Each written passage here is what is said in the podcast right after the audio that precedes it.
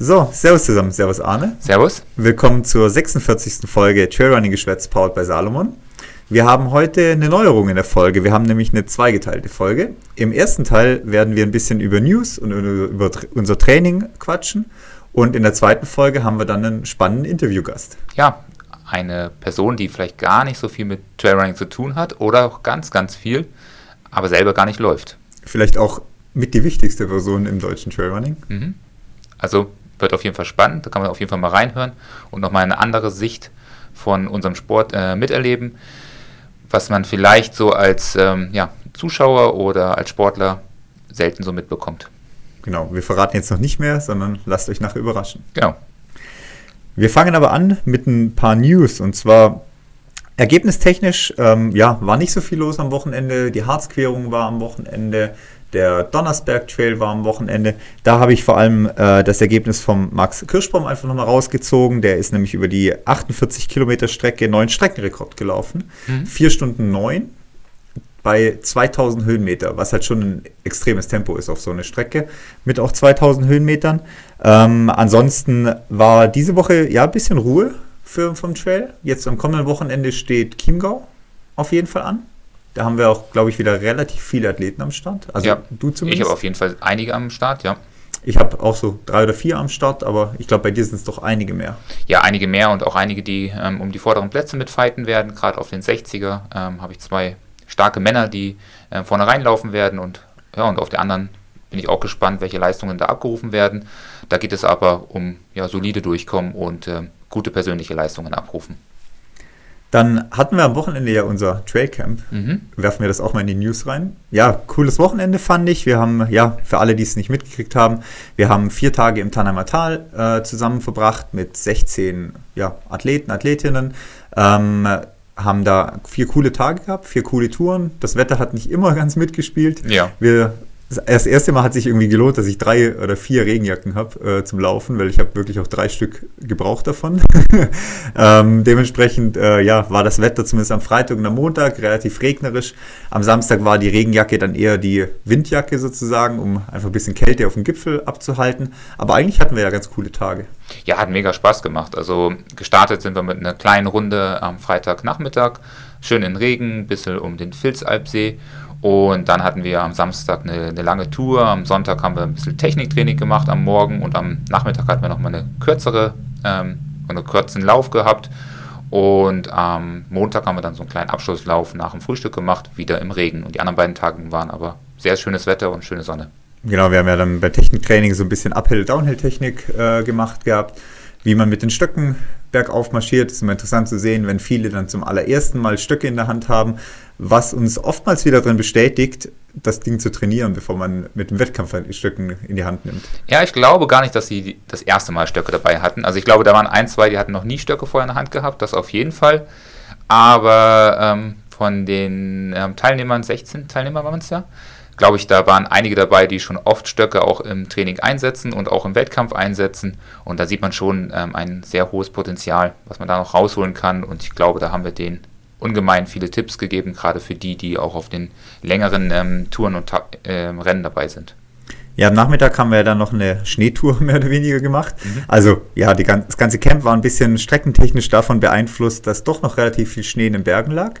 Wir waren gefühlt eine Woche zu früh dran, ja. weil äh, durch die Regentage, durch jetzt die Woche Sonne, wird nächste Woche wahrscheinlich viele von den Touren, die wir gemacht haben, komplett schneefrei äh, machbar sein, weil jetzt gerade richtig viel Schnee aus den Bergen rausschmilzt.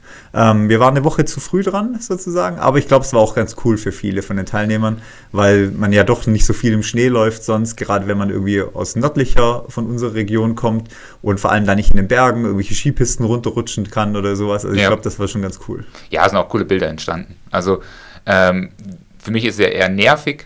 Ich warte lieber noch äh, ein, zwei, drei Wochen länger, bis ich wirklich schneefrei auch auf die Trails laufen kann, weil es doch immer sehr ja, zeitintensiv ist, über Schneefelder zu stapfen und sehr kräfteraubend. Aber für die Athleten, die selten im Schnee, im alpinen Gelände unterwegs sind, ist es, glaube ich, richtig cool und landschaftlich sieht es eh toll aus. Ja, und die Schuhe waren zumindest nur einmal nass und das die ganze Zeit. Das Problem ist immer nur, wenn man wenn wir an die Schneefelder rangelaufen sind, ist man schön durch die ganze Pampe gelaufen, da waren die Schuhe immer schön schwarz, dann durch Schnee durch, wieder schön sauber und dann beim Berg runterlaufen, wieder schön durch die Pampe und am Ende waren sie immer dreckig und eklig. Ja, der Schnee hätte einfach bis zum Hotel gehen müssen. Ja. Dass, dass du mit sauberen Sch Schuhen direkt aufhören kannst im Hotel. Ja. Nee, also coole Tage gewesen. Ich denke, wird nicht unser letztes Camp gewesen sein. Für dieses Jahr vielleicht. Für ja. dieses Jahr wahrscheinlich schon, aber wird auf jeden Fall nochmal eine Wiederholung geben.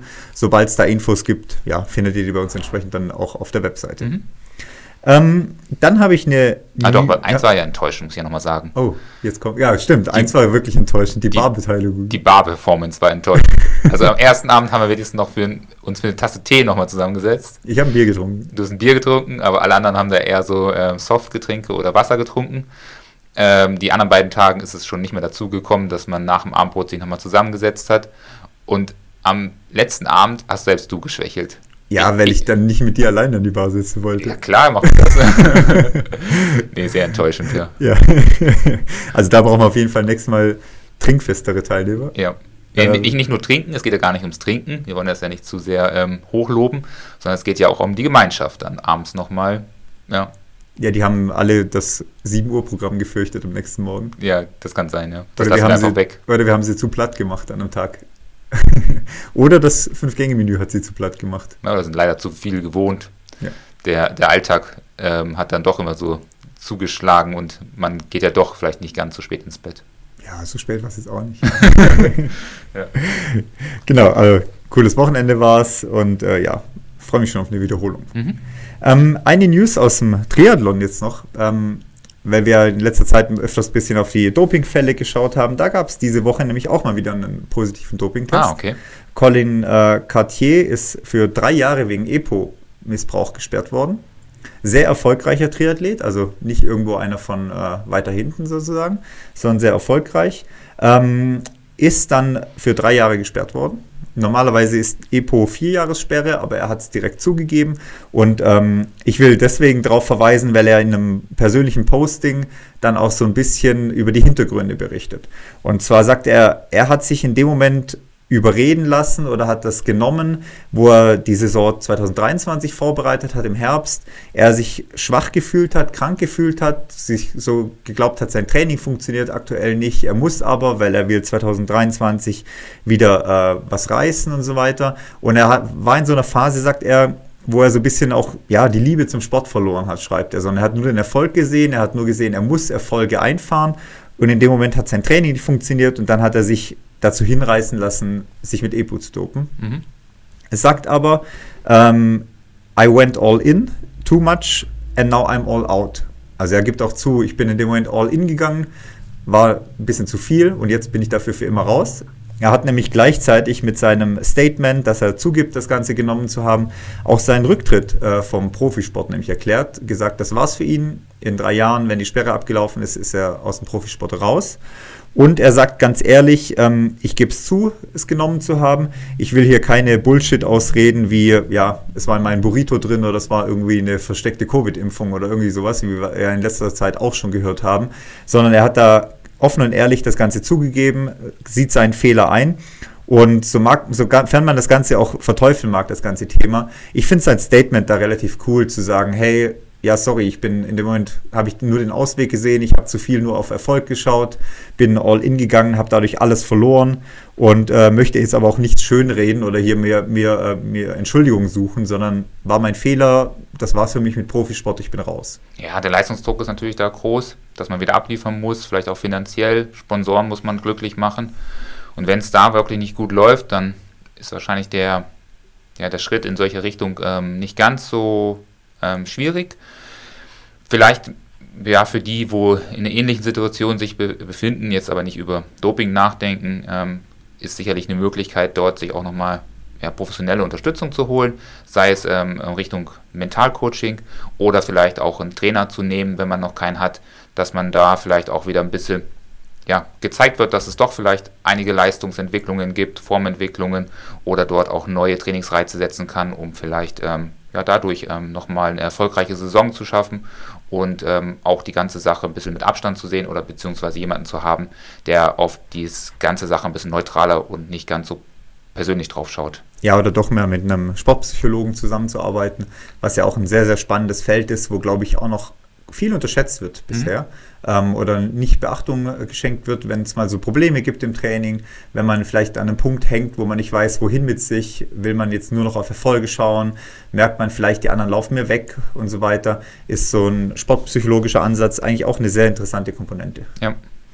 Genau, ähm, warum ich das auch nochmal rausgenommen habe, ist nämlich genau das Gegenteil, ist nämlich beim Marathon des Sables äh, passiert. Der hat, findet ja aktuell statt, beziehungsweise ist, hat aktuell stattgefunden, ähm, ist ja mehr Tages Ultrarennen durch die Sahara, mhm. in Mar äh, ich glaube auch in Marokko, ähm, Marokko marokkanischen Teil von der Sahara. Ähm, und zwar hat hier der Seriensieger Rachid El Morabi, Morabiti, so rum, ähm, der hat bisher neunmal gewonnen. Wollte sich dieses Jahr das, den zehnten Sieg holen. Ähm, dann, beim Marathon des Sables ist so, ihr müsst eure Verpflegung die ganze Zeit mittragen. Also vom Start bis ins Ziel muss Verpflegung mitgetragen werden über sechs Tage. Also nicht wie beim Transalpin, wo ihr abends schöne Pasta-Party vorgesetzt kriegt, sondern ihr müsst euch von dem ernähren, was ihr im Rucksack habt. Und ähm, nur Wasser wird, glaube ich, gestellt. Ne? Wasser wird gestellt, mhm. genau, aber du musst quasi ja so Expeditionsnahrung, Trackingnahrung oder sowas äh, im Rucksack haben, die du dir dann quasi mit heißem Wasser, das du gestellt kriegst, äh, aufgießen kannst und dann essen, abends essen kannst. Halt. Ja. Ähm, bei ihm war das so, bei ihm hat man eine drei Stunden Zeitstrafe verhängt wegen Hilfe von außen. Und zwar wo wird da die, werden die Rucksäcke Zeit zu Zeit gecheckt ob du quasi ja von außen Hilfe aufgenommen hast. Und bei ihm hat man äh, einen leeren Joghurtbecher gefunden im Rucksack, der vorher nicht drin war. Okay. Und ähm, hat ihm daraufhin drei Stunden Zeitstrafe aufgebrummt, ihm und noch einem äh, Landsmann, Kollege. Der, ähm, daraufhin ist er aus Protest ausgestiegen, weil er gesagt hat, das war Müll, den habe ich unterwegs aufgesammelt ähm, dass es nicht in der Natur rumliegt. Das war sein persönliches Statement und ähm, hat die Strafe nicht akzeptiert, sondern ist halt ausgestiegen. Und seither ist so ein bisschen auf Twitter die, ähm, ja, die Diskussion am Laufen, ob das nicht schon länger läuft bei den marokkanischen Topläufern, dass sie quasi ja, langsamere Läufer mit im Feld haben, die ihnen das Essen mittragen was sie ihnen nachts dann einfach zuschustern. Ja. Um dann quasi einfach Gewicht zu sparen und dadurch schneller unterwegs zu sein. Und er, wie gesagt, windet sich jetzt, sagt, er hat hier Müll aufgeladen, ist überhaupt nicht sein Fehler. Er will nächstes Jahr zurück sein, in seinen zehnten Titel holen. Und das ist halt so ein bisschen genau das Gegenteil von dem Triathlet. Gib's halt zu, wenn, wenn, wenn da irgendwas schiefgelaufen ist. Ja, aber würdest du, also jetzt um da sozusagen ein Gegenargument zu finden, wenn du dich jetzt irgendwie verpflegen willst und die Wahl hast zwischen irgendwie ein Essen, was dir viel Energie gibt und ein Joghurt, wirst du dich ja auch von Joghurt entscheiden? Ja, das mit dem Joghurt ist halt ein bisschen komisch, aber ja, weiß also mir nicht, was das jetzt genau war. Okay. Ja. Also das ist ja so, also das hört sich ein bisschen komisch an, aber gut, ein, ja gut, der Müll liegt aber heutzutage auch wirklich überall rum. Wahrscheinlich liegt auch ein Joghurtbecher mitten in der Wüste. Ja. ja, also. Ja, aber ich weiß, was du meinst. Also scheint es ja die Diskussion da zu geben in der Richtung, dass da doch häufig ähm, ja sowas äh, hin und her geschoben wird. Ja, für mich ist das ganze Konzept eh nichts. Wenn ich mal ehrlich bin, ja. Ja, ich, ich glaube, ich hätte das meiste Problem bei sowas wie einem Marathon des Sables, dass ich am dritten Tag die Sachen nicht vom vierten, fünften Tag essen darf. Wie, wie, meinst du das jetzt? Ja, da bist du nach drei Tagen im Ziel. Ach so, das sitzt am Abend in dem, dein, ein, unter deinem Zelt, in deiner, deiner Zeltplane da, ja. hast deine traurige Trekkingnahrung da äh, fertig gemacht, drei Löffel aufgegessen. Und dann willst du den nächsten vierte Tag auch noch aufessen. Und sagst, boah geil, ich habe ja noch drei Tüten, darfst ja. aber nicht, weil die sind ja für die nächsten drei Tage. Das stimmt, ja. Dann hast du vielleicht doch noch Hunger, weil die eine Etappe ist ja immerhin 70 Kilometer lang davon und darfst aber trotzdem nur genau das essen, was du dir vorrationiert hast und darfst aber nicht das von den nächsten Tagen angreifen. Ja. Ich glaube, damit hätte ich den, den, den, den meisten Stress. Ja, wer drauf Spaß hatte, soll es machen. Ich bin da raus. Also, falls ihr bei mir trainieren wollt, bitte kommt mich hier mit sowas um die Ecke. Achso, jetzt wollte ich uns gerade irgendwie in, in, Bewerbung bringen, ob uns jemand einen Startplatz für einen Marathon des Sables hat. Ah, ziehen wir das ja, gemeinsam durch. Ja, gemeinsam durchziehen würde ich schon, ja. also durchziehen würde ich schon einmal, aber ähm, habt ihr jetzt keine große Ambition. Ach, das kann man auch gewinnen. Top 3 oder sowas, ne? Ja. Zwei Marokkaner dabei und dann kommen wir.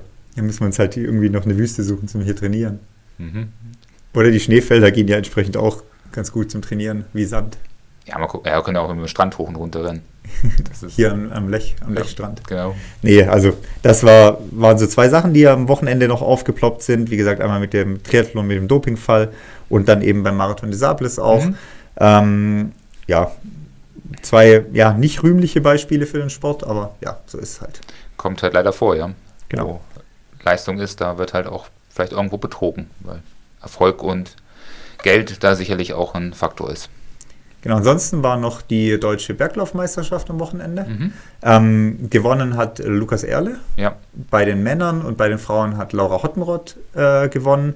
Bei Lukas Erle über eineinhalb Minuten vor Maximilian Zeus. ja, Ähm, da eine ziemlich starke Leistung, wenn man bedenkt, dass die Strecke 10 Kilometer lang war mit 650 Höhenmetern und der ist das Ganze in 38 Minuten 40 gelaufen oder 38, 43, sowas rum. Also locker unter 40 Minuten. Also was ist das für, das ist dann äh, 3,52er Schnitt auf äh, ja, 10 Kilometer mit, 8, mit 650 Höhenmeter bergauf. Also beeindruckende Zeit auf jeden Mhm. Fall. Und hat somit, denke ich mal, eine gute Visitenkarte Richtung Weltmeisterschaft abgegeben.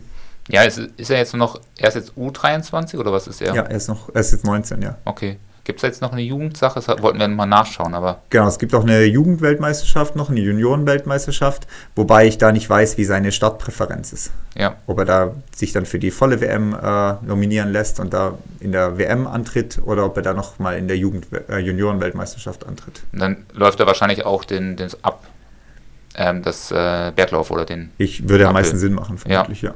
Ja, wobei es natürlich deutlich anders ist, ne? Aber gut, er ist ein guter Bergläufer. Er hat ja in La Palma, auf La Palma ist er letztes Jahr auch äh, Junioren-Berglaufmeister geworden.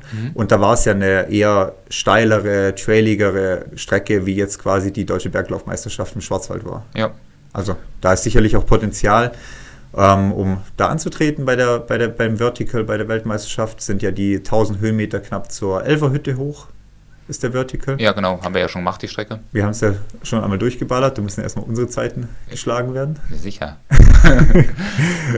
Und ähm, aber ja, wäre cool, wenn er damit antritt. Ja, schauen wir mal. Es ist ja, es neigt sich äh, ja, den spannenden Moment entgegen. Wir haben noch zwei Tage bis zur Nominierung oder einen Tag. Ja, fragt sich zu welcher Nominierung. Die letzte ist ja schon drei Wochen rum und man weiß immer noch nichts. Chiemgau ist sicherlich noch ein Nominierungsrennen, wer weiß ja nicht. Ähm, irgendwas wird es noch geben. Also wir schauen mal weiter.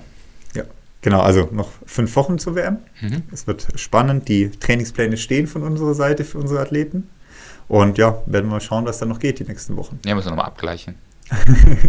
also ich bin gespannt. Also es sieht ganz gut aus, dass ich mit drei Athleten auf jeden Fall zur WM fahre.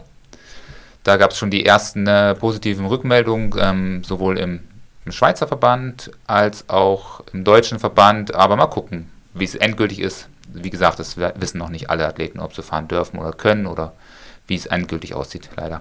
Genau, zwei Athleten werde ich auch auf jeden Fall äh, stellen können auf die Langdistanzstrecke Mhm. mit Hannes und dem Flo vermutlich. Und ja, mal schauen, was da so noch drin ist die nächsten Wochen. Ja, schauen wir. Und natürlich trainiert jeder für sich separat, also ähm, die haben natürlich nicht den gleichen Trainingsplan, weil jeder natürlich auch ein bisschen andere äh, Zeitbudgets zur Verfügung hat, ein bisschen andere Möglichkeiten, was die Trainings, äh, ja, das Trainingsumfeld auch äh, angeht und natürlich auch ja, eigene Zeitslots und so weiter, Arbeit und so. Also das ist nicht ein gleicher Trainingsplan oder sowas, sondern da gibt es natürlich je nach Athlet auch Unterschiede im Plan. Jo, so ist es. Ja. Gucken wir mal. Genau, dann, wenn wir schon beim Training sind, was läuft bei uns so ein bisschen? Da haben wir ja die letzten Wochen ein bisschen ausgeklammert, was unser Training angeht. Und da wollen wir jetzt einfach auch mal ein bisschen drüber quatschen noch. Ja, es läuft wieder gut. Also für mich läuft es eigentlich sehr gut momentan. Ich bin sehr zufrieden mit meinen Leistungen. Also wir haben es nicht ausgeklammert, weil es nichts zu berichten gab, aber weil wir so viele andere spannende Themen hatten. Ähm, bin momentan sehr gut unterwegs. Also der Lars sieht momentan leider ähm, mich nur von weiten hinten. Ja, Von weiten hinten? Von hinten? Von weit hinten. Von So, weit hinten, so ja. heißt es, ja. Genau. Also ähm, vor, ja, vor drei Wochen, wo wir das letzte Mal berichtet haben, oder vor vier Wochen, da warst du ähm, sehr dicht dran, hast irgendwie den Anschluss gefunden und hast doch einige starke Leistungen abgerufen. Noch nicht so ganz in der ähm, Gleichmäßigkeit, da waren immer so ein paar Spitzenleistungen, wo du mal mich überrascht hast. Aber jetzt sieht es echt wieder bitter aus für dich. ja ich wiege dich einfach nur in Sicherheit im Moment. Ja, das kann sein. Ich warte noch auf den entscheidenden Gegenschlag. Nee, Spaß. Ähm, ja, gerade irgendwie ist wieder ein bisschen ein Loch drin. Äh, ja, vielleicht einfach ein bisschen wenig Schlafzeit, Müdigkeit oder sowas. Schauen wir einfach mal, wie sich die nächsten Tage entwickelt. Sind jetzt auch schon wieder ja, gute Wochen rumgegangen. Die letzten vier, fünf Wochen, vier Wochen waren eigentlich alles 100 plus Wochen oder 100er Wochen. Also Kilometerumfang läuft ganz gut. Ähm, am Berg habe ich am Wochenende ein bisschen gemerkt, fehlt so ein bisschen die Kraft im Moment.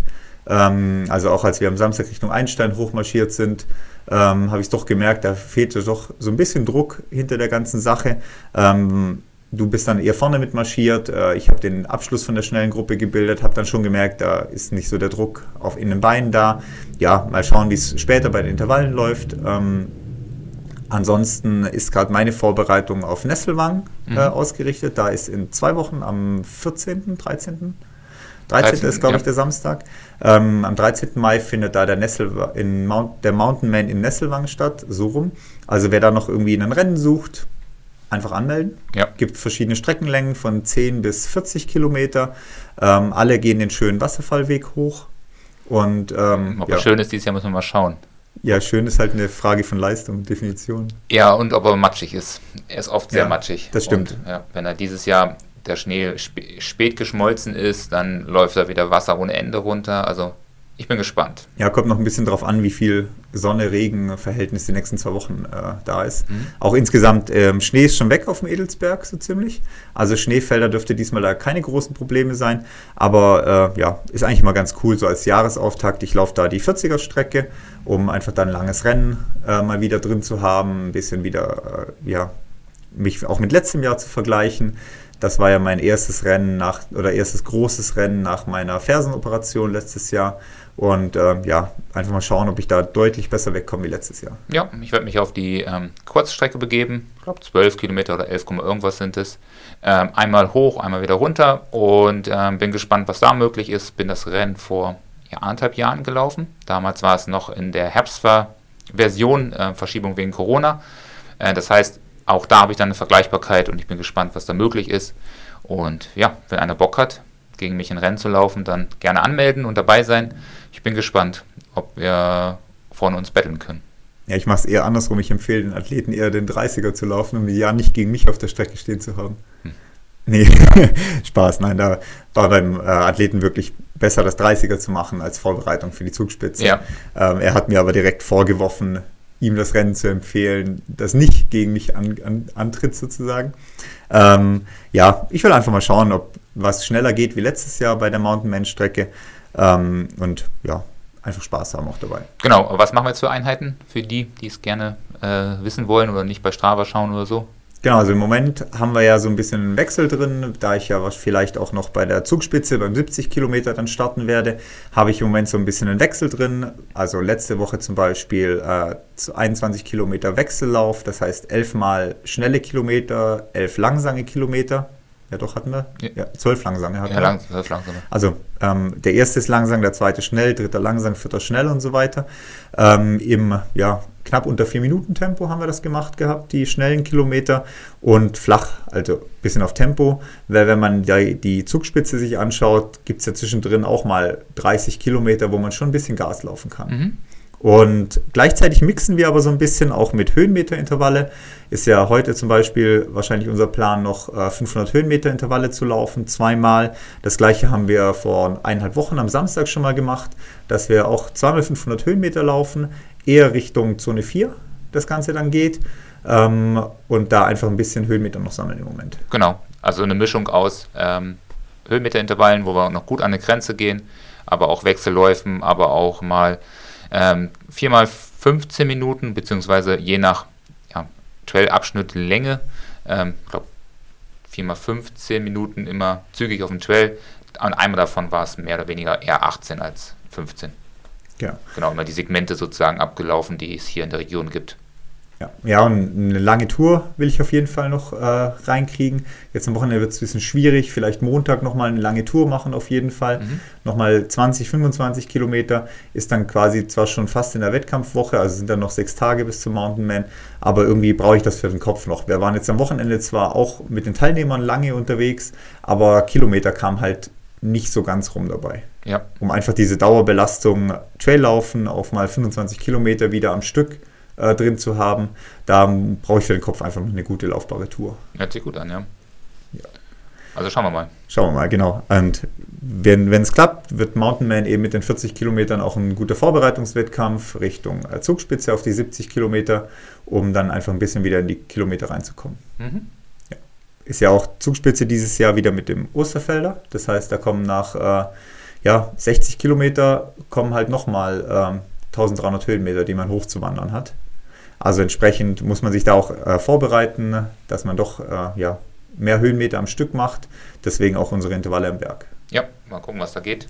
Genau, und dazwischen kommt ja noch ähm, Bad Reichenhall mit dem City- und Trail-Lauf oder Trail und City. City und Trail, ja. City und Trail, ja. genau. Ähm, wo wir dann auch nochmal auf 19 Kilometer unterwegs sind, was ja mein so Hauptrennen so ein bisschen ist.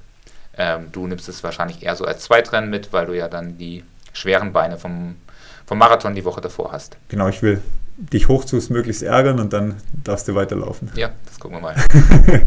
ja, sind da 1300 Höhenmeter auch am Stück, die wir da haben, auf relativ wenig Kilometer. Also ich glaube, auf vier Kilometer oder auf fünf Kilometer sind diese 1300 Höhenmeter. Äh, sehr, sehr steiles Rennen, oben auch sehr technisches Rennen. Ähm, wir werden da nächste Woche ein bisschen ausführlicher noch darüber berichten, was es da in Bad Reichenhall zu laufen gibt. Wir werden da auch den einen oder anderen Inside-View nächste Woche mitbringen ähm, zu dem Rennen, weil es echt eine ganz coole Veranstaltung, glaube ich, ist und auch Auftakt der Golden Trail Serie. Genau, äh, für die nationale. Für die nationale. Also für die genau. Dachserie genau. mehr oder weniger. Ja. Für Deutschland, Schweiz und Österreich. Ja, und inzwischen auch schon starte, äh, starke Starterfelder gemeldet sind, so wie man sieht. Und ja, glaube ich, schon ganz cool wird. Ja, zu holen gibt es da nichts, aber ich werde mich bestmöglichst verkaufen. Und mein Ziel wird es werden, dort, ja, Top 20, sage ich mal, ne? Top 10 eigentlich. Ja, Top 10 wird spannend. das glaube ich nicht so ganz. Nicht. Aber man weiß ja nie. Ja, kommt drauf an, ob du eine Abkürzung runterfindest oder sonst irgendwas, ja. Ja, auch sowas wird heutzutage gemacht. Also abgekürzt ist auch ähm, halb gewonnen. Also. Oder wie die schottische Läuferin, die noch irgendwo ein Auto suchst, wo du rein. Ah, das gab es ja auch noch. Seilbahn, ne? dich in ja. die Seilbahn setzt und runterfährst oder so. Eine, eine Schottin, die noch mit einem Auto von einer Station zur nächsten gefahren wurde. Ja, aber warum wird sie dann nur Dritte? Fährt man ein Stück weiter und gewinnt das dann wenigstens. ja. Also. naja, also ähm, eben Bad Reichenhall auf jeden Fall coole Sache. Ansonsten, ja, freue ich mich auf so Touren, die man jetzt immer mehr laufen kann, weil der Schnee eben raus ist aus den Bergen und wir da, ja, coole Trainingsläufe auf jeden mhm. Fall machen können. Genau, ich würde sagen, kommen wir zum Interview. Okay. So, herzlich willkommen. Heute sind wir zu dritt. Neue, äh, ja, neuer Gast heute. Mhm. Und zwar ist die Ida heute zu Gast, ähm, Frau von Hannes. Ähm, wir wollen heute mit ihr ein bisschen drüber quatschen, was so hinter Hannes so passiert, weil sie ja die Hauptverantwortliche ist, was da den Support angeht und so weiter. Und da haben wir uns gedacht, schnappen wir sie einfach mal als, als Gesprächspartnerin und fragen Sie mal aus. Genau, weil Hannes laden wir erst ein, wenn er entsprechende Leistungen abgerufen hat. Also müssen wir mal gucken, was da die nächsten Wochen kommt, bevor wir ihn im Podcast einladen. Und deshalb laden wir, glaube ich, erstmal äh, die Person dahinter ein, die vielleicht für den ganzen noch nicht Erfolg äh, zuständig ist. So. genau. Ähm, Ida, du kannst dich am besten selber einfach mal vorstellen. Ja, hallo. Ich freue mich, dass ich eingeladen wurde von euch. Bin natürlich ein bisschen aufgeregt ähm, und hoffe, ich kann was Spannendes erzählen. Ähm, mein Name ist Ida. Ich bin 28 Jahre alt. Kenne den Hannes jetzt seit zehn Jahren und wir sind jetzt seit fast einem Jahr verheiratet. Und genau, wir wohnen in Ruppolding. Ich bin ursprünglich aus dem Nachbardorf, aus Inzell und ähm, komme auch vom Skifahren. Also so haben wir uns auch kennengelernt. Der sportliche Hintergrund ist quasi das Skifahren bei uns gemeinsam. Und ähm, beruflich bin ich Grundschullehrerin bei uns im Ort in Ruppolding. Okay, also wirklich quasi, Hannes auch da im gleichen Dorf gewohnt oder nebendran? Oder nebendran, genau, zehn Minuten. Oder? Genau, wir haben es, also die Skifahrer unter sich kennen sich natürlich so wie die Trailläufer unter sich. Das ist ja in einer Sportart immer recht klein. Bist du, bist du jetzt noch aktiv im Skifahren oder hast du dich jetzt auch dem Trailrunning verschrieben oder wo bist du da unterwegs aktuell? Ähm, ich bin aktiv Ski gefahren, bis ich 15 war und ähm, habe quasi dann aufgehört in der Jugend. Aber sportlich mache ich jetzt alles zum Genuss und zum Spaß und ich glaube, es reicht, wenn einer ganz extrem Sport macht. Das passt gut, ja. Aber ähm, gemeinsam trainieren tut ihr trotzdem noch oder nimmt er dich nicht mehr mit auf die Touren? Ähm, es ist natürlich schwieriger geworden, je besser der Hannes wird. Ähm, vor zehn Jahren, wo wir uns kennengelernt haben, haben wir natürlich noch jede Bergtour gemeinsam gemacht, aber wir versuchen es so gut es geht zu verbinden. Teilweise, dass ich mit dem Radl mitfahre oder dass man sich am Gipfel trifft und dann dreht jeder seine eigene Runde. Mhm. Genau, jetzt habt ihr so die letzten Jahre immer ein bisschen die Supportrolle übernommen. Wir waren ja dann oftmals in Kontakt, was die Rennen anging unterwegs. Genau. Und ähm, ja, bist du da einfach reingerutscht oder hat Hannes einfach gemeint, du machst das jetzt am besten für mich, weil du kennst mich am besten oder wie habt ihr das, wie kam es dazu? Ähm, natürlich wächst man damit rein. Es war sein erstes Rennen ja der Karwendelmarsch, ich glaube 2015. Da habe ich in Innsbruck noch studiert und dann hat sich das irgendwie angeboten, dass er da in der Nähe seinen ersten Lauf macht und dann haben wir natürlich da zusammen hin, beide mega aufgeregt, weil wir gar nicht gewusst haben, was auf uns zukommt. Und ähm, bei der Distanz war das auch mit dem Supporten, glaube ich, noch gar nicht so das Thema. Aber es hat sich einfach entwickelt, dass man die Rennen gemeinsam als Unternehmung auch angesehen hat, als Ausflüge, dass man Urlaube draus macht. Und so ist man da eigentlich nach und nach reingerutscht und es hat sich eigentlich so entwickelt, genau. Aber haben wir da überhaupt Bock drauf? Also es ist ja so, dass es jetzt ja nicht nur einen halben Tag lang ist oder vier, fünf Stunden, sondern ja teilweise ja auch über die ganze Nacht geht. Ja. Sagst du, ja, muss ich halt dreimal im Jahr machen oder hast du da auch Freude dran? Ich muss ganz ehrlich sagen, natürlich mache ich es am Hannes zuliebe, aber es macht mir so viel Spaß, dass ich echt traurig bin, wenn ich mal nicht, nicht dabei sein kann und wir somit auch versuchen, dass ähm, die Rennen nach den Ferien gelegen sind, sodass ich auch Zeit habe, weil ich einfach mega viel Freude und Spaß, Spaß an dem Ganzen auch habe. Und ähm, das ja nicht nur Arbeit ist, sondern ein mega, mega Abenteuer gemeinsam. Und es gibt, glaube ich, nicht viele Sportarten, wo man so als Partner daran teilhaben kann, mhm. an dem ganzen Geschehen. Genau, jetzt welche, welche Rennen sind da in die Ferien reingefallen in der Vergangenheit? Wo warst du schon immer dabei? Ähm, Lavaredo liegt immer ganz gut, weil das ja nicht so weit weg ist von uns. Das ist immer am Wochenende. UTMB ist immer in die Sommerferien. Ähm, Peñagolosa war jetzt immer in den Herbstferien. Ähm, ah, in den Osterferien, Entschuldigung. Herbstferien ist immer schwieriger ein bisschen. Im Herbst ist er da meistens alleine weg, ähm, weil ich da eben nur eine Woche Ferien habe. Aber sonst haben wir es eigentlich immer ganz gut mit den Ferien verbunden. Okay. Und ähm, die Vorbereitungszeit, wie, wann geht das los? Die halbe Stunde vor dem Rennen oder geht das schon zwei Wochen vorher los, dass er sich dann schon mit Listen oder Aufgaben nervt? Oder wie läuft das dann im Vorfeld ab? Mm, das macht der Hannes eigentlich recht eigenständig. Also er beschäftigt sich bestimmt zwei Wochen vorher schon mit dem Ganzen, ähm, lässt mich da aber noch relativ viel raus. Und er bereitet es echt kleinlichst vor, sodass ich wirklich nur ein, zwei Tage davor mir das anschauen muss. Dann sprechen wir es durch. Dann bereite ich natürlich am Tag davor alles so ähm, vor, wie wir es brauchen am Renntag. Aber so die ganze kleinliche Vorbereitung macht eigentlich der Hannes alleine. Ja, da bin ich meistens schon überrascht oder ähm, erfreut über den, über den detaillierten Plan, den er quasi dann schon ausgearbeitet hat. Ja. Wie lange er wo denkt zu brauchen, äh, wie viel Kohlenhydrat er wo nimmt und so weiter also auch jetzt bei Peña Galosa war das echt perfekt vorbereitet von ihm schon. Ich ja. kann da noch ein bisschen Zeiten korrigieren, wenn ich gesehen habe, da ist vielleicht ein bisschen schnell eingeplant, da vielleicht ein bisschen zu langsam. Aber mhm. sonst ist da seine eigene Vorbereitung auch schon immer ziemlich perfekt. Ja, da ist echt kleinlich und natürlich deine Sachen kommen da an oder dazu, Lars. Also ich bin da quasi nur die, die Umsetzung von dem Ganzen. Und, und musst du es auswendig lernen oder kriegst du da wenigstens einen Zettel geschrieben? Oder fragte dich noch so wie Vokabeln? VP5, Was brauche ich da? ähm, er vertraut mir da wirklich zu 100 Prozent und ich kriege dort Zettel mit Folie und Liste und Plan und dreifacher Kopie. Also wirklich, wie wenn er der Lehrer wäre, hat er das vorbereitet. und ja, genau. Ähm, dann ist ja auch so ein bisschen klar der beste Plan, aber man muss halt auch umgesetzt werden. Und ich meine, wenn du gerade Lavaredo geht wahrscheinlich noch ein bisschen, aber jetzt auch gerade bei Südafrika oder auch beim UTMB dann, wenn ja alles Mögliche auch gesperrt ist oder man muss dann außen rumfahren und so. Ich meine, der mhm. beste Plan klappt dann unterwegs vielleicht nicht. Gab es da bisher Situationen, wo du dann auf einmal echt über den Haufen werfen musstest, wegen, keine Ahnung, Straßensperre, du bist nicht durchgekommen oder irgendwie sowas?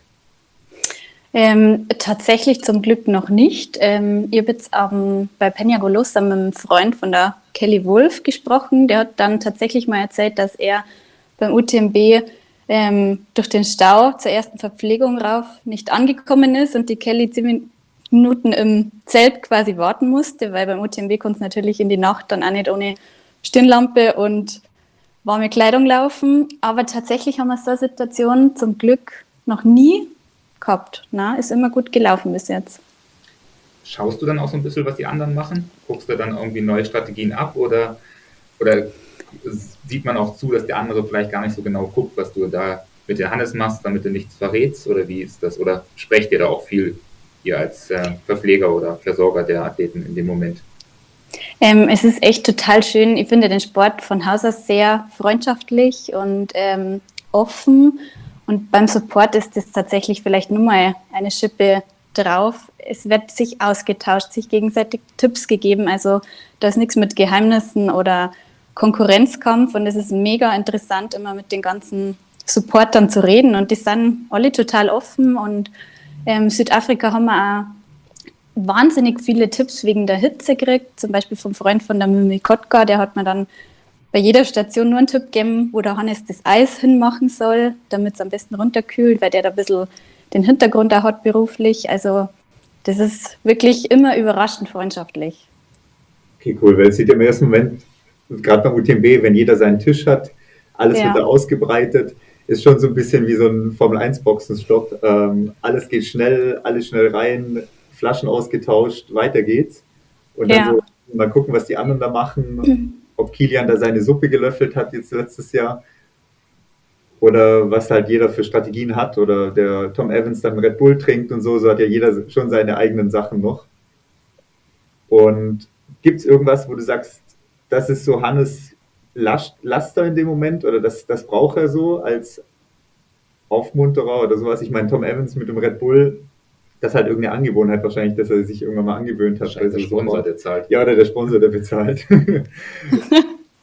ähm, es läuft eigentlich immer gleich ab. Zu verschiedenen Zeitpunkten vom Rennen brauchen wir mal die Suppe, mal die Kartoffeln, mal die Cola. Aber so die Suppe, die salzige, ist schon immer so Siding, was ihn wahnsinnig aufbaut. Egal, ob es Nacht und kalt ist oder heiß und Tag.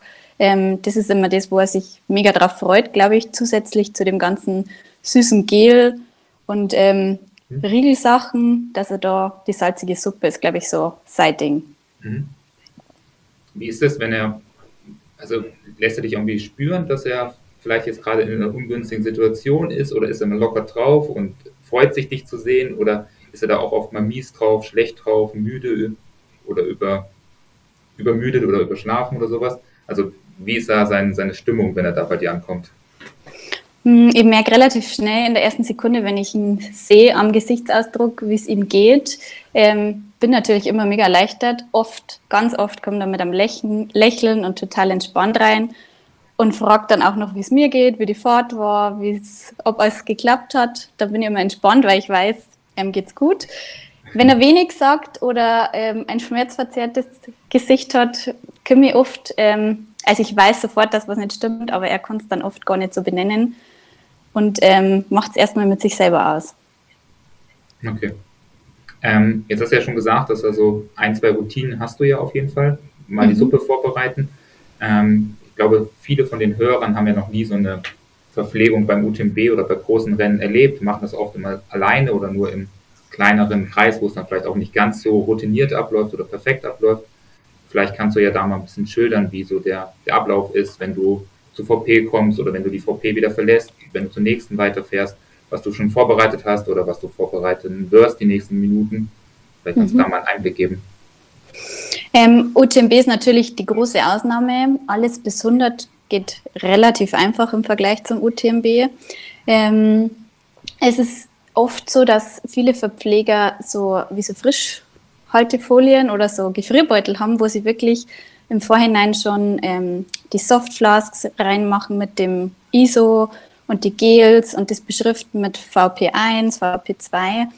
Ich mache es tatsächlich so, dass man einen ganzen Kofferraum voller Getränke, leerer Softflask, dem ISO und so weiter haben und ich vor jeder Verpflegung, wenn wir dann dort gepackt haben, also das sind wir ja oftmals auch zwei, drei Stunden vorher schon, ähm, den Rucksack packe und wirklich immer nur mit einem Rucksack reingehe, wo das Zeug drin ist, was er dann wirklich braucht. Also dass ich schaue bei der VP3, brauche er drei Softflasks mit ISO, ähm, mhm. da brauche er Cola, ein Red Bull, ein paar Kartoffeln, ein bisschen eine Suppe.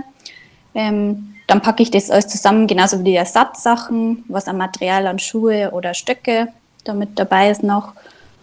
Und genau, es ist beim UTMB einfach so lang, dass wir zwischendrin einmal Suppe kochen oder nochmal kurz ins Hotel fahren und da nochmal auffüllen. Aber ansonsten haben wir eigentlich alles im Kofferraum dabei. Und ich mache es so, dass ich es kurz davor einfach nochmal durchgehe, ähm, mir sicher bin, da brauche ich vielleicht die Sonnenbrille, die muss da noch mit rein und dann den, den großen Rucksack packe, mit dem dann reingehe. Hast du dann überhaupt Zeit zur Erholung? Also wenn du jetzt 24 Stunden unterwegs bist beim UTMB, ähm, kommst du selber zum Schlafen? Hast du mal einen Moment, wo du dich zwei, drei Stunden hinlegen kannst oder weiß nicht, dich in der Sonne chillen kannst und dich ausruhen kannst? Oder ist es wirklich nur von einer VP zur nächsten und hoffen, dass du pünktlich ankommst? Wie läuft es dann bei dir ab? Mm, man hätte die Zeit, dass man mal ein, zwei Stunden sich im Auto hinlegt oder beim UTMB machen wir es nach der ersten Verpflegung immer so, dass wir nur mal schnell ins Hotel fahren oder in die Ferienwohnung. Aber man ist so aufgeregt, dass man gar nicht zur Ruhe kommt. Also man legt sich vielleicht dann ein bisschen hin und ruht und schaut Live-Ticker oder schaut schon mal ein paar Fotos durch oder gibt zu Hause durch, wie es läuft. Aber so richtig schlafen kann ich nur im Notfall, wenn ich so K.O. und müde bin und weiß, ich habe einen zweiten zuverlässigen Verpfleger dabei, maximal mal 20 Minuten. Genau, jetzt, jetzt schaust du ja mal auf den Live-Ticker, wo er gerade vielleicht gerade ist, auch gerade wenn es mhm. nochmal Zwischenzeiten gibt. Ist es schon sowas, was anstrengend ist, wenn er dann fünf, sechs Stunden von der 1VP zur nächsten braucht, dass man sich dann Sorgen macht, Gedanken macht, wo er bleibt oder kommt er überhaupt noch? Also machst du dir da Gedanken oder ist es schon so, okay, der kommt da schon durch und da bist du oder seid ihr schon so lange zusammen und habt so lange viel erlebt, dass der irgendwie eh immer wieder zurück aus den Bergen kommt? Oder machst du dir Sorgen und Gedanken? Ähm, Sorgen nicht. Also es ist eigentlich eine positive Aufregung. Natürlich schaut man ständig in den Live-Ticker und hofft, es wird aktualisiert und wie lang noch und ist der erste schon durch.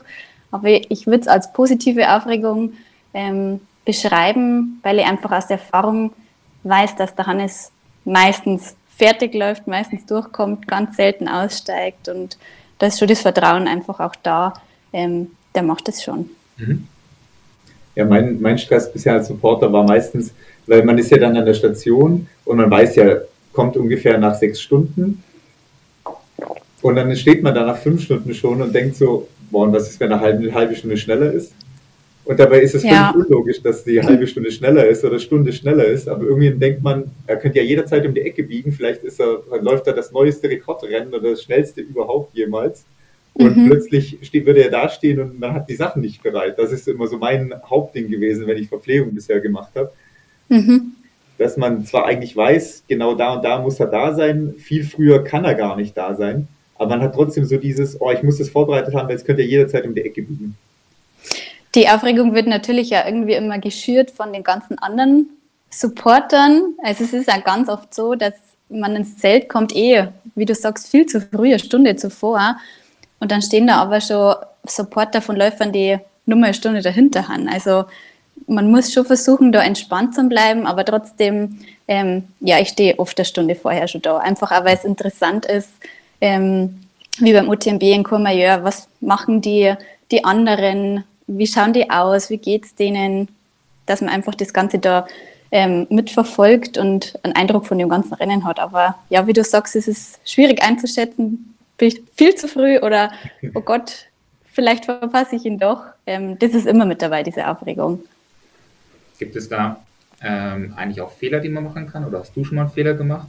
Und vielleicht sogar einen Fehler, wo du Hannes gar nicht gesagt hast, dass du da irgendwas falsch gemacht hast und ihn einfach auf die Strecke geschickt hast mit einem falschen Produkt oder mit einem falschen Rucksack oder sowas dergleichen?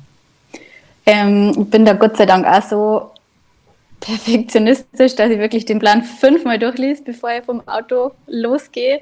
Ähm, es war dann tatsächlich schon mal so, dass ähm, das ISO ausgegangen ist, aber ähm, das hat der Hannes davor schon gesagt, wenn es ausgeht, ist kein Stress. Im Stress ist dann immer fast ein bisschen mehr.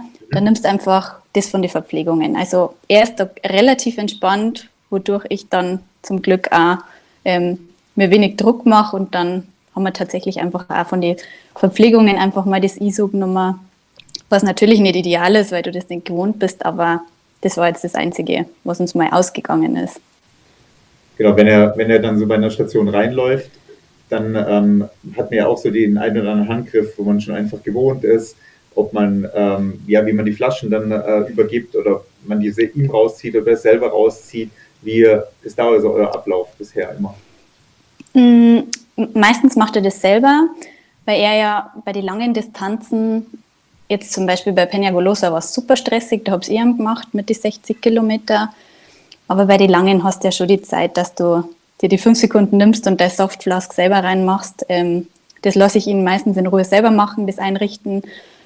Wir reden dann kurz miteinander. Ich glaube, das ist für ihn dann auch wichtiger, dass das, die Ruhe, die ich ausstrahle, da ist und nicht dieses hektische, ich reiß dir deine Softflask raus und mach dir die neuen rein, dass er einfach kurz ankommen kann, weil die Minute mehr oder weniger, die er da sich nimmt, die kommen ihm bestimmt dann wieder zugute hat er dir da auch schon irgendwie Aufgaben gestellt, die du gar nicht lösen kannst? So, bei der nächsten VP brauche ich auf jeden Fall eine Pizza oder irgendwas dergleichen, dass man dann. Nein, tatsächlich noch nie. Ähm, ich biete ihm schon immer mal wieder, wenn ich sehe, ähm, an den offiziellen Verpflegungen, da gibt es Wassermelone, da gibt es Banane. Also ich biete ihm dann schon immer mal das breite Sortiment an, weil es ja doch mal spontan sein kann. So ein bisschen Wassermelone ist super. Ähm, aber ganz selten nimmt er echt was Ungewohntes. Und wenn er jetzt, jetzt läuft er im Ziel ein, ich meine, jetzt hat er natürlich auch die sportliche Leistung geschafft, aber am Ende hast du ja einen ganz großen Beitrag ja auch dazu geleistet. Ähm, wird das irgendwie anerkannt, ähm, also von ihm persönlich oder auch von dem Umfeld oder so?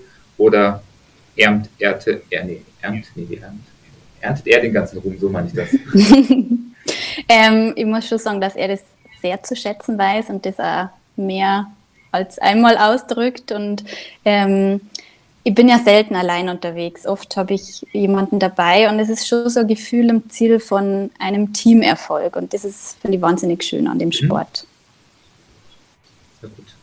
Weil wie ist es, wenn ihr ja, bei so Events seid, dann ist er vielleicht ja doch so ein Promi. Ich weiß nicht, ob man so wahrgenommen wird. Also wenn ich zum Beispiel mit Lars über die Events schlendere, kennt ihn gefühlt jeder. Mich kennt man nicht, weil ich nicht so einen beeindruckenden Bart habe. Aber alles, was man vielleicht kennt, ist das dann schon irgendwie nervig. Oh, jetzt kommt wieder einer und da will noch einer nochmal mit Hannes sprechen, nochmal die Hände schütteln oder vielleicht sogar ein Bild machen. Ähm, wie ist das, wenn ihr da unterwegs seid, vor oder nach den Veranstaltungen?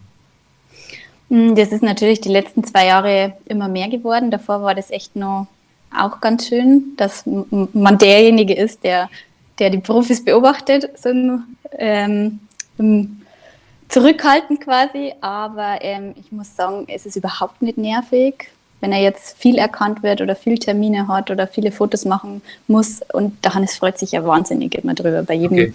Fan, der kommt und ist eher immer nur so, oh Gott, überrascht, jetzt will der ein Foto mit mir. Oder es, wir erschrecken beide, wenn jemand auf uns zukommt und sagt, ob ich schnell ein Foto vom Hannes und dem Fan machen kann es ist echt schön. Also es hält sich auch alles im Rahmen. Ja, das macht auch Hannes immer den Eindruck. Also letztens auch bei der Trail Night, nee, Night, Night of the Trail hat halt mega gute Laune, alle mit jedem gesprochen, mit jedem irgendwie mhm. gequatscht. Also das sieht mal so aus, als ob er da auf jeden Fall Freude dran hat und ob er sich da nicht jetzt groß umstellen muss oder verstellt. Na, also er ist da echt total positiv immer nur überrascht, wie, wie die Leute auf ihn zugehen und es ist ja auch so, Events es sind ja nicht nur die Fans, sondern auch Sponsoren oder bekannte Gesichter oder ähm, es sind ja auch Freundschaften durch andere Läufer entstanden. Immer wieder schön, wenn man viele bekannte Gesichter dort sieht. Jetzt so im, im Alltag, wenn du dann, keine Ahnung, im Lehrerzimmer zurück bist, ähm, wie reagiert da das Kollegium darauf? Wie ist so, ah, ich habe da 24 Stunden Support gemacht und rum, also ist da irgendwie Verständnis da, auch Fan vielleicht tun, vielleicht ein Stück weit da, fragt da jemand nach, wie lief's und so? Was ist da so die Erfahrung? Ähm, das ist, würde ich sagen, sehr gemischt. Manche, die überhaupt nichts mit Sport am Hut haben, wissen das zwar, dass der Hannes da aktiv und erfolgreich ist, aber verfolgen das nicht so. Aber wir haben auch ein paar Kollegen, die wirklich Live-Ticker schauen und teilweise auch die Nacht durch mit dabei sind und morgens im Lehrerzimmer die Zeitung aufschlagen und schauen, ob schon was drin ist. Also ganz gemischt, aber eigentlich total positiv. Ähm, was will ich noch fragen? Genau, jetzt steht ja die Weltmeisterschaft vor der Türe. Da ist es ja normalerweise ein bisschen anders mit dem Support teilweise, weil da dann Offizielle das teilweise machen. Wie sieht da dein Einsatz aus? Ähm, das müssen wir nur abwarten, weil es ja tatsächlich die Vorgabe so ist, dass ähm, man von außen quasi keinen eigenen Supporter mitnehmen darf. Müssen wir mal abwarten, wie es dann tatsächlich vor Ort ist. Ähm, aber es schaut natürlich so aus, dass alle, alle vom Team den gleichen Supporter haben, offizielle quasi. Mal schauen. Es war natürlich schön, ähm, wenn man da mitwirken könnte, aber wir verstehen es auch, wenn die gleichen Regeln für alle gelten und dann quasi wird nur von der äh, Anfeuerungsseite mitgewirkt. Jetzt ist ja die Vorbereitung für die WM oder auch für die UTMB vielleicht immer ja zeitaufwendig und ich kenne das selber, wenn man sehr viel trainiert, ist man auch fast den ganzen Tag nur müde und kann sich eigentlich nur hinlegen. Ähm, bleibt da überhaupt noch Zeit für gemeinsame Zeit in so einer Vorbereitung oder sagt ihr, okay, wenn die WM geschafft ist, dafür fahren wir dann irgendwie drei Monate in Urlaub und erholen uns gemeinsam und haben nichts mehr mit Laufen im Kopf? Oder wie ist das so daheim? Hm, natürlich ist der Großteil der Zeit dem Training und dem ganzen, der ganzen Vorbereitung gewidmet, aber man muss sich die Zeit vielleicht einfach ganz aktiv nehmen und das gut absprechen und organisieren, dass das nicht zu kurz kommt. Und es ist schon immer so, dass bis zum Rennen die letzten zwei Wochen davor ist schon sehr strikt und ähm, da geht es viel um das, aber wir versuchen eben ja immer, das mit Ferien und Urlaub zu verbinden und schauen vielleicht auch, dass das Rennen in der Mitte vom Urlaub liegt, dass wir wirklich dann auch nur eine Woche zu zweit haben, wo wir Radfahren gehen gemeinsam, wo es lockerer mhm. ist und wo es dann möglichst wenig um das ganze Thema geht. Was war dein, sagen wir mal, coolster Supporting-Einsatz bisher? Also bei den ganzen Rennen, die du bisher hattest, irgendein Moment, sagen, da stand ich an der VP, da ging gerade die Sonne auf oder gab es da irgendwas, was so dein Highlight von den ganzen Einsätzen ist? Mhm, beim ersten Lavaredo haben wir ähm, zur Auronzo-Hütte rauffahren dürfen. Das ist quasi genau an die drei Zinnen oben. Ähm, das war eigentlich gesperrt, aber dadurch, dass Baustelle ist, sind wir quasi durchgekommen. Und das war ein wahnsinnig toller Moment. Da war der Papa vom Hannes dabei. Und ähm, es war eine sternenklare Nacht und man hat von unten die ganzen Stirnlampen raufkommen sehen und es waren mega viele Sternschnuppen und die drei Zinnen waren schon so ein bisschen angeleuchtet, also es war mit einer der schönsten Momente. Ja, krass, ja. Aber willst du dir das auch nochmal antun? So, wenn jetzt der Hannes vielleicht in zwei, drei Jahren oder fünf Jahren seine Karriere beendet, läufst du auch nochmal ein UTMB oder ein großes Rennen, wo er dich dann verpflegen darf? Ich muss ganz ehrlich sagen, dass Laufen der Sport ist, ähm, der mir am wenigsten Spaß macht. Ist auch okay. Also, ja, ähm, also alles in den Berge, in den Bergen, was Skitouren, Radlfahren, ähm, Berggehen ist, ist total meins, aber alles zum Genuss. Also ich bin überhaupt kein Renntyp und ähm, ich glaube, der Hannes wird sich immer wünschen und wäre voll dabei, wenn ich sage, ich mache jetzt da mal beim Rennen mit und wird wahrscheinlich mit mir da mitrennen. Aber ich bin jedes Mal froh, wenn der Hannes startet, dass ich nicht in der Lage bin, sondern dass ich nur der Supporter bin und mhm. das von außen quasi begleiten kann. Ja, ich meine, Skitouren gibt es ja auch lange Rennen. Mountainbike oder sowas kann man oder auch sehr lange Rad, Radmarathon als Teil ja. so gibt es auch. Also, ich, ich habe nicht die Wahl. Ich konnte nur gerade auslaufen, deshalb bin ich ein Läufer geworden. ja.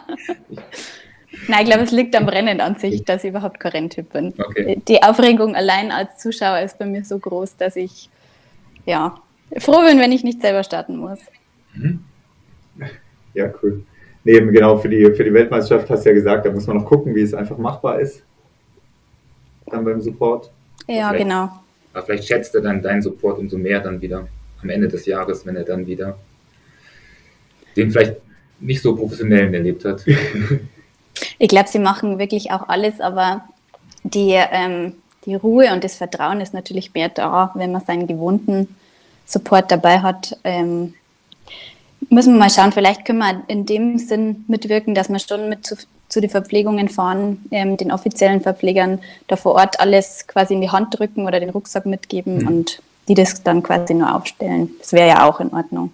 Ich glaube, äh, bei der letzten WM in Thailand haben sie schon so ein bisschen einen kleinen Eindruck bekommen, wie dann vielleicht so eine professionelle ähm, ja, VP oder Versorgung ablaufen kann. Also ich glaube, da sind sie jetzt ein bisschen mehr gewappnet als in, mhm. in der letzten äh, WM. Ja, Ich glaube auch, dass es äh, teilweise völliges Neuland war, aber ähm, wie gesagt, wenn man auch weiß, wer dann zuständig ist, kann man das vielleicht im Vorhinein nochmal gut durchsprechen und ähm, vorbereiten. Ja, also ich habe es ja auch mit der Rosanna zum Beispiel auch durchgesprochen und sie hat auch gesagt, dass das teilweise am Anfang noch ein bisschen trödelig war, wie sie sich mhm. da verhalten haben. Und am Ende haben sie auch gemerkt, so, oh, das ging dann wirklich auch über die 80 Kilometer um wenige Sekunden, um nochmal mhm. Weiter nach vorne zu laufen, dass man sich da hätte man auch ein bisschen schneller oder mehr anstrengen können, auch dann vielleicht noch am Platz mehr oder besser laufen können. Also ja. ich glaube, das haben sie jetzt schon verstanden. Aber ja. mal gucken, wer dabei ist. Es ist ja jetzt nochmal größer und mehr Athleten, die auch dort am Start gehen. Also weiß man ja auch nicht genau, wie viele sie dann stellen oder wie viele dabei sind. Ja, vielleicht können auch wir mitwirken, quasi, ähm, indem man dann mehrere Athleten verpflegt, dass wir die Rosanna mit verpflegen oder noch jemand anderes, müssen wir mal schauen, wie sie es regeln wollen. Aber ja, muss man eh abwarten. Mhm. Ja, ja ich habe noch eine Frage zu unterwegs. Wenn Hannes bei dir ankommt, fragt er dann, wo ist der nächste, wie weit ist der nächste, wie sieht es aus, wo liege ich oder sagt er, ist, hat er da die Ruhe, sagen, nee, die Verpflegung soll jetzt laufen und hm. kümmert sich gar nicht so arg hektisch drum, was der Rest so macht oder wie er im Zeitplan liegt. Mm, er ist eigentlich, also er fragt selten, also er weiß natürlich, ist es knapp. So in Kapstadt war es natürlich super knapp. Gell? Da war ähm, zum Schluss raus, sind die Hinteren immer näher gekommen. Ähm, ich sage es ihm automatisch ungefähr durch. Er weiß es dann meistens schon, welche Position, aber ich sage ihm schon ähm, beim UTMB, Wormsley ist vor 20 Minuten raus oder du bist auf Platz 7, der fünfte ist nur drei Minuten weg. Also ungefähr gebe ich es ihm immer an, aber er fragt ganz selten danach, nur wenn er wirklich auch merkt, es wird super knapp, da möchte er zum Schluss raus genaue Zeitabstände. Mhm. Ja, ähm, ja, also das ist ja immer so eine Sache. Wie kann man dann noch mal ein Rennen strategisch angehen, wenn man weiß, der ist gerade eben erst raus oder deswegen macht es manchmal ganz gut, wenn man die Abstände weiß. Manchmal kann es aber auch stressen. Also gerade, wie du mhm. sagst, in Afrika war es ja wichtig zu wissen, hey, der von hinten kommt doch ganz schön näher. Mhm. Wir dürfen da nicht trödeln, wir müssen da weiter dranbleiben. Manchmal ist man aber selber ja auch in so einer Lage, wo man vielleicht auch nicht mehr Gas geben kann und es wirklich darum geht, jetzt da durchzukommen, wo so einen das nochmal mehr stresst, wenn man auf einmal dann doch weiß, dass jemand näher dran läuft. Ja, du weißt ja, er versucht immer bei sich und seinem Plan zu bleiben und sich da nicht durcheinander bringen zu lassen. Ähm, Kapstadt war dann wirklich mal so ein Moment, wo er erschrocken ist, weil er war mit dem Dimitri zusammen und sie haben sich, glaube ich, zu sicher gefühlt und auch der Dimitri der Gesichtsausdruck war bei beide extrem, als wir durchgesagt haben, ja, die sind nur noch vier Minuten hinter euch. Also das war das erste Mal was so überraschend, oh Gott, ja, jetzt wird es knapp. Ähm, aber ansonsten kann er es eigentlich, kann er sich selber ganz gut einordnen und die Zeiten oder ungefähr im Kopf. Und auf der Strecke, glaube ich, sagen ihm auch total viele Leute das, ohne dass er fragt, ähm, mhm. wie weit ist er jetzt hinten, wie viel da ist er und so weiter ja, gerade bei sowas wie, wie Kapstadt, das ist halt, glaube ich, so eine Situation, wenn man da keinen Supporter hat, dann läuft der auf einmal von hinten auf einen rauf und dann kann man halt den Moment vielleicht nicht mehr anziehen oder ist halt so überrascht davon. Mhm. Und ohne Support geht das vielleicht schief dann letztendlich. Und da ist mhm. es halt schon sehr, sehr wichtig, so jemand zu haben, wo halt einem sagen kann, so und so viel habe ich nach hinten. Weil klar, die Leute auf der Strecke, die am Rand stehen, die können dir sagen, so und so viel lang ist der letzte erst durch. Aber mhm. die können dir halt nicht sagen, vier Minuten hinter dir kommt der nächste oder sowas. Äh, Kapstadt war tatsächlich ein bisschen schwierig, weil der Live-Ticker nicht immer zuverlässig ging. Also das hing immer so ein bisschen. Und dann haben wir eine Zeit durchgegeben gekriegt, kurz bevor sie ins Zelt kamen. Und dann, da war der Janosch mit dabei. Ähm, der ist ihnen tatsächlich dann auch entgegengelaufen und hat am Dimitri und am Hannes gesagt, äh, Jungs, ein bisschen Gas geben, dass sie quasi vor dem Zelt schon wissen, so und so ist der Abstand, wir dürfen jetzt da nicht zu lange Pause machen oder sie sind überrumpelt dann in dem Fall. Und ich glaube, wie du sagst, wenn man das nicht weiß von einem Support und dann kommt jemand von hinten, ist das psychisch einfach auch extrem schwierig. Mhm. Perfekt. Hast du noch eine Frage, die du loswerden wolltest? Ich glaube im Moment jetzt gerade nicht. Ida, hast du vielleicht eine Frage an uns oder irgendwas, was du noch anmerken magst? Ähm, ich freue mich, dass ihr mich eingeladen habt. Es hat viel Überzeugungskraft vom Hannes gebraucht, das zu machen. ja. weil ich mir schon gedacht habe davor, ähm, ob es so was Spannendes von meiner Seite überhaupt gibt zum Erzählen. Aber ähm, na, ich freue mich, dass, dass ich mitwirken konnte. Ich glaube schon, dass das spannend ist, weil selten ja so ein Einblick dann auch da ist und weil wir ja dann doch auch wir als ja, Fanboys oder so auch oft nur den Sportler oder den Athleten ja auch sehen und auch selten halt mitbekommen, was dann im Hintergrund passiert und dass es ja auch viel Aufwand und viel Arbeit auch am Ende ist. Ja. Ja, auch hinter jedem, hinter jedem Läufer steht meistens jemand, der den Support macht. Ob der jetzt nach zwölf Stunden hinter Hannes ins Ziel kommt, auch da steht oftmals Mann oder Frau dahinter, die den Support äh, quasi organisieren. Und da einfach mal auch so ein paar Einblicke zu kriegen, wie das vorne abläuft, ist, glaube ich, dafür viel interessant. Mhm. Ich finde es selber immer total interessant, eben in den Zelten, wie viele Leute haben die dabei, von Filmteam mit am ganzen Bus unterwegs bis zu, es macht wirklich nur der Schwiegerpapa. Ähm, es ist echt total unterschiedlich und interessant, wie, wie jeder das so managt. Mhm. Ja, Masseur und sowas kann man ja auch noch mitnehmen. Also da gibt es schon Physiotherapeut oder sowas. ja, Wahnsinn teilweise. Das passt. Ja, sehr cool. Dann dir auch auf jeden Fall vielen Dank, Ida. Danke. Und dann drücken wir mal die Daumen, dass für die Weltmeisterschaft alles klappt, man vielleicht noch ein bisschen einwirken kann, ansonsten, dass vor Ort alles klappt. Mhm. Dann sehen wir uns auf jeden Fall auch in Innsbruck, würde ich sagen. Ja, genau, spätestens. Perfekt. Dann danke dir und bis zum nächsten Mal. Danke, ciao. Ciao. So, das war das Interview mit Ida. Ja. Sehr interessantes Interview, wie ich fand. Hat uns einige Einblicke gegeben, wie doch so eine professionelle Betreuung auch abläuft. Und auch, äh, ja, worauf es auch ankommt und warum so, vor allem so ein Support auch so wichtig sein kann. Ja, ist auf jeden Fall äh, ganz entscheidend, haben wir ja schon alles gesagt gehabt jetzt im Interview, ähm, was da wichtig ist. Also denke ich mal, lohnt sich, dass man sich damit auseinandersetzt und ähm, schön, dass man da jemand an seiner Seite hat, der einen so betreut und unterstützt. Ähm, keine Selbstverständlichkeit. Ich würde es bei dir zum Beispiel nicht machen, weil ich habe keinen Bock darauf. ja, habe ich, ja, hab ich ja schon mitgekriegt. Außerdem habe ich das Problem, dass ich mich ja nur satt fresse an der VP. Ja. Also. Nee, also immer gut, wenn man da sich auf, auf so eine Crew verlassen kann oder auf jemand. Ja, mal schauen, wie es für die Weltmeisterschaft klappt, wie sie selber schon gesagt hat, äh, wie da die Möglichkeiten sein werden, die Pers ähm, Verpflegung persönlich zu machen oder jemand noch entsprechend einzuweisen, dass da die Verpflegung entsprechend klappt, mhm. weil es halt doch auch entscheidend sein kann, wie wir jetzt gehört haben. Ja, Schauen wir mal. Genau. Ansonsten würde ich sagen, sind wir durch für diese Woche. Mhm. Ähm, wie gesagt, wer Bock hat, kommt zum Mountain Man nach Nesselwang. Äh, lauft da gegen uns, mit uns oder wie auch immer. Wer Bock hat, kommt nach Bad Reichenhall, beziehungsweise hört sich nächste Woche unsere Folge über Bad Reichenhall an.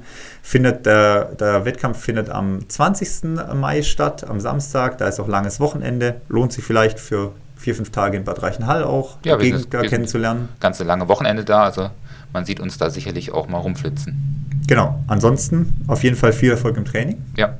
Und wir hören uns nächste Woche Und wieder. Viel Erfolg in Chiemgau, wer da unterwegs ist. Genau, viel Erfolg im Chiemgau, noch fast vergessen. Ja, also. Genau, haut rein. Bis dann. Und bis dann.